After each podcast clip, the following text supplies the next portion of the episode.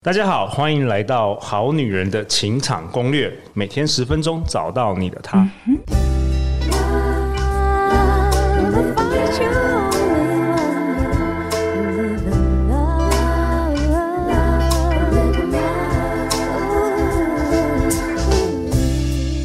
好，我是你们主持人陆队长。正在听节目的你，今年过得好吗？如果你今年有因为我们节目的陪伴，你的人生有一点点的改变，让你成为一个更好的自己，恭喜你！这也是陆队长做这个节目一直以来的初衷。那今天陆队长实在是很兴奋啊！我们去年九月播出了一个系列的主题。竟然创下史上最高最高的这个收听率，让我们以热烈掌声欢迎种子法则的蔡峰祥。Hello，所有好女人、好男人的听众，大家好，我是丰祥。哎，丰祥哥，欢迎你又回来了。对啊，事隔这段时间，终于跟大家在空中又见面了。哎，真的时间真的超快的哎。对啊，然后你去年，我真的恭喜你，你去年以这个第一百八十九集《爱情的种子法则》如何种出你的 Mr. Right，得到了我们全年度的收听冠军。对，我这个也是让我非常惊讶的一个礼物啊，因为呃，我短短在年底开始录完之后播放，然后呃，居然能够得到冠军，我还记得。那次冠军的颁奖，我我根本就没有准备，真的，而且你你你太太好像超级惊讶居然可以在一百多位来宾得到第一名，对对。然后去年我们播出之后，好多好女人、好男人有很很好的正面的回响，他们都觉得说，虽然这个内容啊，他们第一次听可能听不懂，可是后来听一听，确实改变了他们很多人生的思考的观点。对，所以今天呢，今天在我左手边有一位我们好女人的忠实听众，他特别知道我们今天要录制这个种子法则，他从彰化转到台中，然后坐了高铁杀过来这里，要跟我们一起录制。我们欢迎我们的宜家。大家好，我是宜家。哎，宜家，你要不要自我介绍一下？啊、呃，大家好，我现在是国小高年级导师。然后呢，因为陪伴小朋友成长过程，让我发现一个人心智的重要，所以对于这一系列身心灵的课程都非常非常有兴趣。OK，你那你今天为什么出现在这里？我真的是超惊讶的。因为我接触好女人情场攻略的第一集就是风祥哥的种子法则，哦、所以我就我大概那个时候就种下要出现在这里的种子。哇哇！所以你第一第一次听到种子法则是从在我们好女人情场攻略。对对对对，然后在这之前都没有听过。然后也是你第一集听这个好女人情场。对。也是我第一集听陆队长哦，那你你到现在呃，将近也快一年了哦，有没有因为种子法则对你人生有什么改变？我好奇。哦，改变非常非常大。就是以前你可能会是呃遇到事情的时候，你会觉得是外在因素影响的，但因为接触了种子法则以后，你就会觉得所有的主控权都在自己哦。那个观念一改，面对事情的时候会比较。呃，有动力去解决它。哇，对，所以我们好多好女人、好男人拼命敲碗，就是风翔哥赶快回来。听了好多次，那个第一名我应该贡献不少。你看同听一同一集听了 五六次，我跑步的时候都在听，真的，真的太认真的吧？OK，那风翔哥，因为我们今年好女人、好男人也好多新的听众进来听啊，对，所以这一集当中可能要你要帮大家复习一下种子法则一些基本的故事跟原理。OK，好，呃。去年的这五集，我觉得回响非常的大。然后，当然那五集因为时间的关系，所以只分享了一部分。那这一次很谢谢陆队长的邀请哦。那第一集我们这一次啊，先来分享一下，再来复习一下种子法则的部分。那相信大家还是有一些印象啊。哦，那我大概先介绍一下这个种子法则的这个架构。呃，本身我是透过一本书籍，那它是商业的书籍，就是《当和尚遇到钻石》这本书。那包含呃作者麦可罗区他所在全世界办的这些讲座、巡回的讲座，然后一些包含一些课程，OK，然后从中学到的这个种子法则，然后把这些精要把它浓缩起来，然后重点是去实做。我不敢讲实践啊，我觉得是实做。然后去尝试。那之前大家应该有听过我，我把它当成是试验来试试看。对，你把你的人生就是运用种子法则，看它会发生什么对对对效果。对，因为你说你接触，我记得你去年说接触种子法则之前，人生是一片黑暗的。对，就是很很莫名其妙，觉得哎，我怎么这样子做 A，结果得出来不是 A 的结果，就总变 B，那就是一头雾水，然后真的就是一团乱，莫名其妙。那理解种子法则之后，然后开始去做，慢慢厘清了这个道路。然后才会了解说，原来我们所做的一切都源自于我们自己。就像刚刚宜家所说的，原来我们所做的一切，一切都源自于我们自己，都源自于我们自己。对，对，就是我们没有办法去怪罪他人。我们所我们所做的一切都源自于我们，可能源自于我们的念头、我们的动机、我们所有一切的这个初衷，都跟自己有关。你，你是说所有在我生命中发生的结果？对，全部吗？还是大部分？全部，全部，全部都是因为我的某些行为，对，或是想法，对。OK，这就好比说，我举个例子好了，呃，这个概念很简单，就是我们身上假设长了一个痘痘，那我去照了镜子，我会发现镜子里面的我。也长了一颗痘痘，可是我们非常聪明，我们不会去挤镜子里面的那个我的痘痘，我不会去，我不会去挤镜子里面的痘痘。哇哦，OK，所以 所以一切都源自于我们自己嘛。对，我们会去处理的是我们自己。可是你没有照镜子之前，你可能不知道哦，原来我长了一颗痘痘。OK，所以呃，这一次要来跟大家分享的部分，就是把种子法则的深度跟广度再把它扩张。然后让大家更能够理解更多的细节，然后跟做法。我去年听了风翔哥的节目以后，就去找那个《当和尚遇到钻石的书》，然后他他不是新出嘛，然后我就一直看那个《爱情业力法则》那一本，然后我就后来发现，就是我们现在遇到什么样的人，真的都是我们去把它种出来的，可能是种出来吸引过来的。对，然后你就发现你的每一任真的都长得很像。没错，怎么说怎么说？宜家就是我会发现，哎、欸，我很容易受到那种乐观开朗的人影响，因为我好像本身没有那个特质，所以我会想要有那个样子，然后我的我就会被那个东西吸引。可是那样的人，可能通常也会比较关系复杂一点，或者是比较外放一点，我就收不回来，然后我就一直吸引到这样子的人，然后我就觉得好神奇哦。嗯，OK，那宜家的这个问题，我们待会。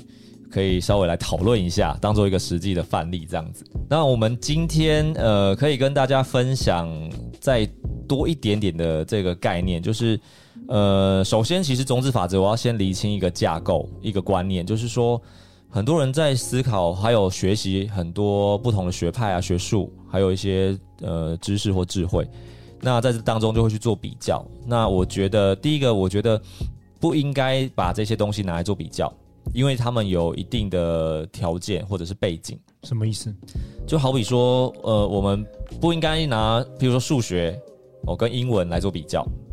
OK，那因为它的功用不太一样。哦，OK，OK，、okay, 我们不应该拿东方跟西方来做比较。那我要讲的意思就是说，我今天取用的这个工具是必须我认为对我有帮助的。OK，不是我拿我拿刀子跟呃汤匙来做比较。那你觉得汤匙没办法没办法切切菜？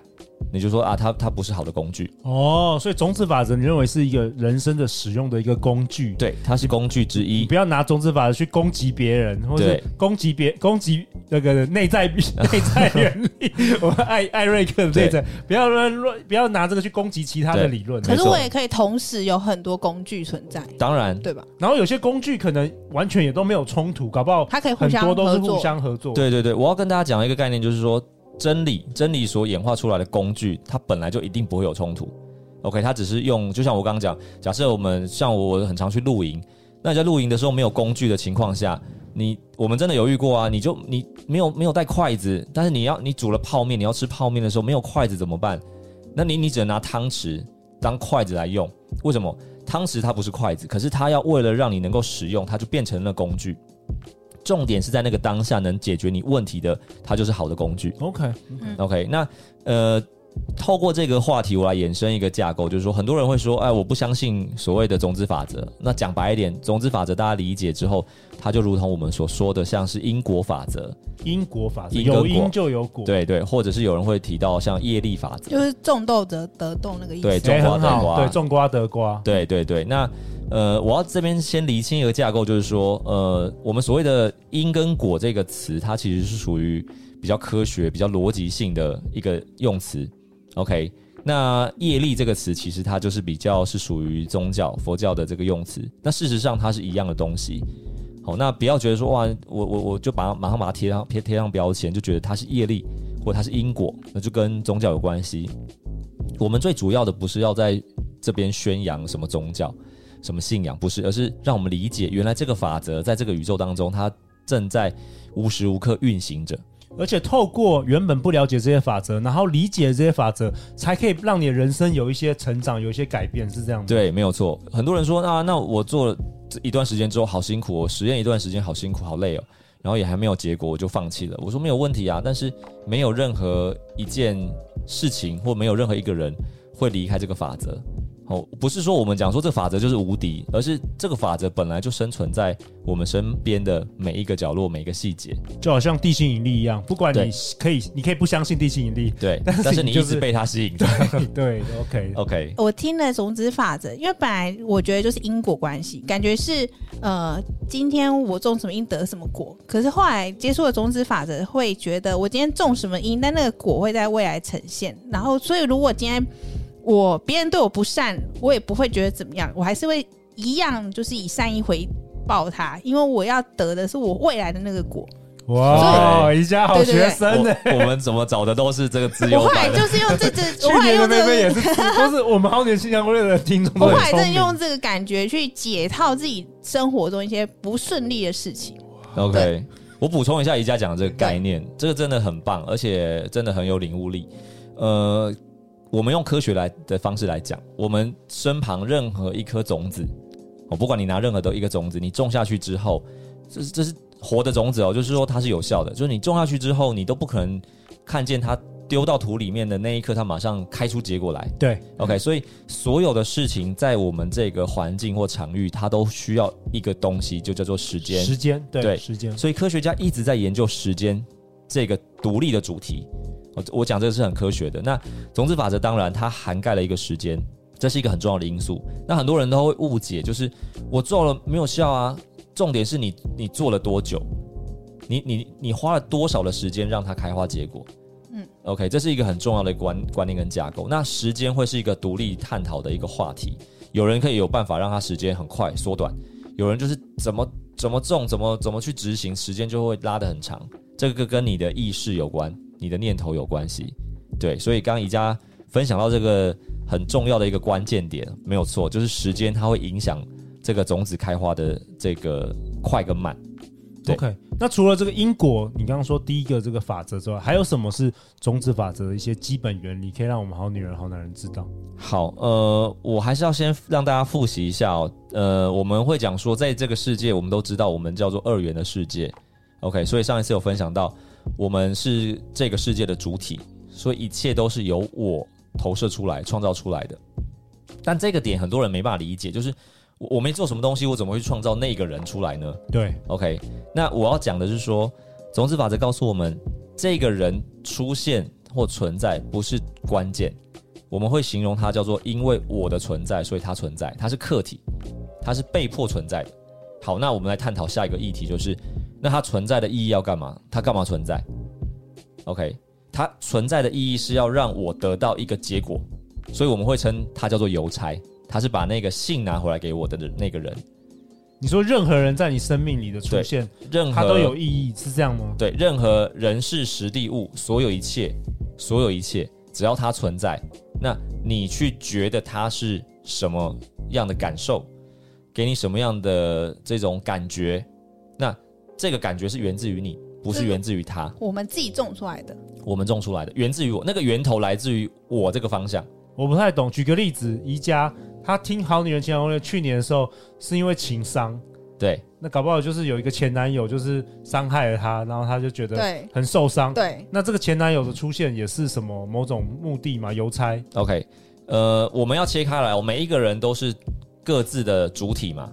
OK，那那。男生这个对象也是他的世界的主体，嗯，可是对宜家来讲，男这个男生是宜家的客体，OK，宜家自己本身是主体，对，他是主角，他是他生命的主角。那我要问宜家的是，你在这个过程当中，最后的结果，你得到了一个什么样的感受？我得到一个被否定的感觉，被否定的感觉，OK，否定感，这就是一个感受，OK，它不是物质。好，那这个感受是在谁身上运作着？就是产生的。发酵的，我对，在宜家身上，所以很明显的，当我觉得我我觉得怎么样的时候，我们已经把答案讲出来了。这个感受在我们身上，可是我不会平白无故觉得我被否定啊。我们一定要透过一个外在的因素，所以我我很常举一个例子，就是好比我们照镜子，镜子里面的我，哇天哪，我怎么今天气色不好？我长了痘痘，甚至我化妆怎么睫毛画歪了，口红涂涂呃过头了，然后我觉得我好丑。这这个感受不是在镜子里面，在我身上，可是我必须透过外在这个客体让我知道。所以我们常会说，我们在外在所接触的一切事物的目的，都只是为了让我理解原来我内在存在着什么感受。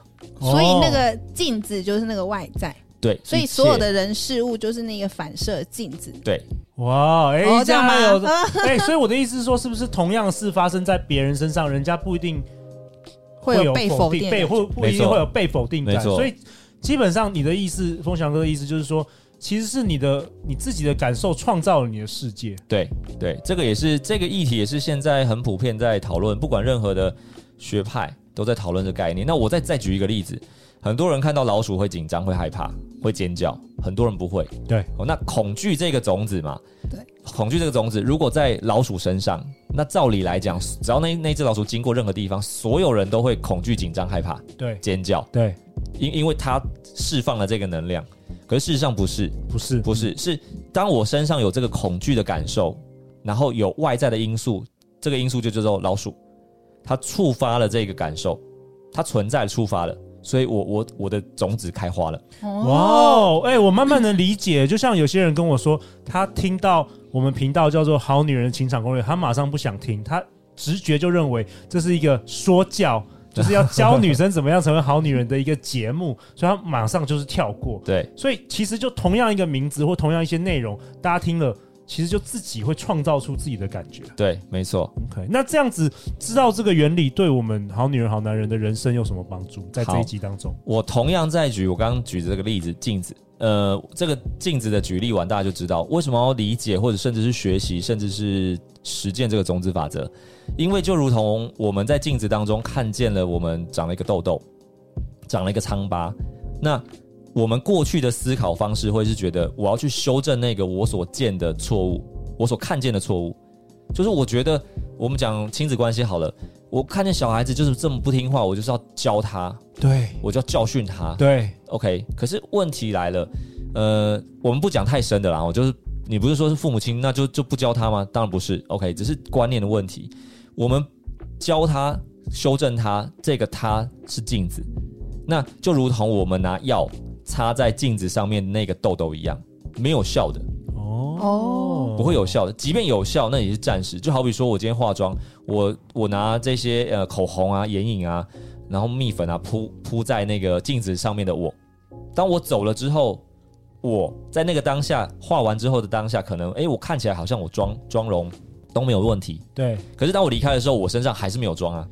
所以当我在修正别人的那个同时，可能只是当下有效。但是不是根本有效，这个好有点反直觉，因为我们好多好好男人、好女人最常问陆队长问题，都是如何改变另外一半的某个行为。对，对，比如说另外一半不喜欢整理家里，怎么样可以改变他？另外一半不喜欢化妆，或者是另外一半会变很胖，要怎么样改变他？对，所以你觉得那都不是重点？对，这就是我们常说的旧思维跟新思维，但不能说你改变他是错的。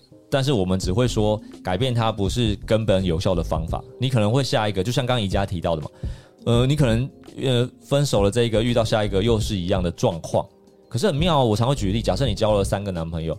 这三个不约而同的剧本都一样，就是一，就 是我的问题啊，这是很多，这是谁的问题？是我的问题啊，很多人问题。谁的种子？我的种子。然后我还会开玩笑说，难难不成这几个男生还串通好？不可能嘛？可是你会发现，换汤不换药。对，我我们的人生这是你的问题，都是我的问题啊。对对，我们要先我们要先有这个觉察。对。这就是，不然你这一辈子你都在怪这个事情，对，怪，都一直喝错药，男人，对，你都说男人都是烂。对，我们说不是说不能怪，我就是当事人，我就有情绪，不是不能怪。可我常问很多呃听众或者是学习的伙伴，就说：那你怪完之后，你你最终回到你自己身上，你生命想要得到什么？了解，了解，怪了不会改变你的生命，所以这也不是什么检讨受害者，这没不是这样子，你只是说你要了解到。你怪他的话，你怪他的话，其实你的人生会卡住嘛，你也没办法往前走。但是你是你自己人生的主人，你要让你的人生更好啊。对对，对除非除非你自暴自弃，就是为了一个人，就就是我就烂。对，对我来讲，其实这个做法没有对错问题，可是它就是浪费时间，因为你你选择了一个没有办法有效根根治的一个工具。那有些人更会记仇记恨，记了很久。我说、欸、记了一辈子。对，我说你的生命就这样子被你不要的那个，就是你你否定你不要这样的人，那可是你把你的精神心力都放在那个不要上面，你你浪费你的生命。我想到那个星座研究最常说，巨蟹座如果被分手，他就会记一辈子。对啊，我我觉得最终回到呃，我们是主体主角的这个观念。OK，那我们学习种子法则最后。想要让大家理解，就是说，我们可以选择一个正确的思考方式、正确的道路跟正确的做法，不要浪费生命。很多时候，我们生命到最终的时候才会产生后悔，就是啊，早知道，像我也会啊，觉得哇，早早知道，早点学习，早点做，那我的生命可以扭转的更快。OK，那不要。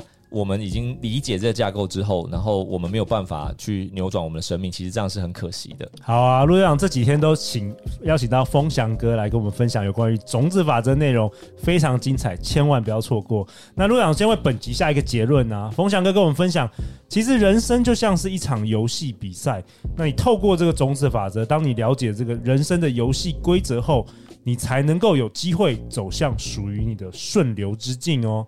好，下一集，下一集风翔哥要跟我们讨论什么？下一集风翔哥要用种子法则跟我们分享如何设计生命的蓝图。我不知道我们好女人好男人有没有小时候跟陆队长一样，都有好多好多梦想，但是长大的你到现在为止，你实现了几个梦想呢？此刻的你是不是已经忘记你小时候伟大的梦想呢？甚至早已放弃了呢？下一集。风翔哥要来跟我们分享如何运用种子法则来建构出你生命的蓝图。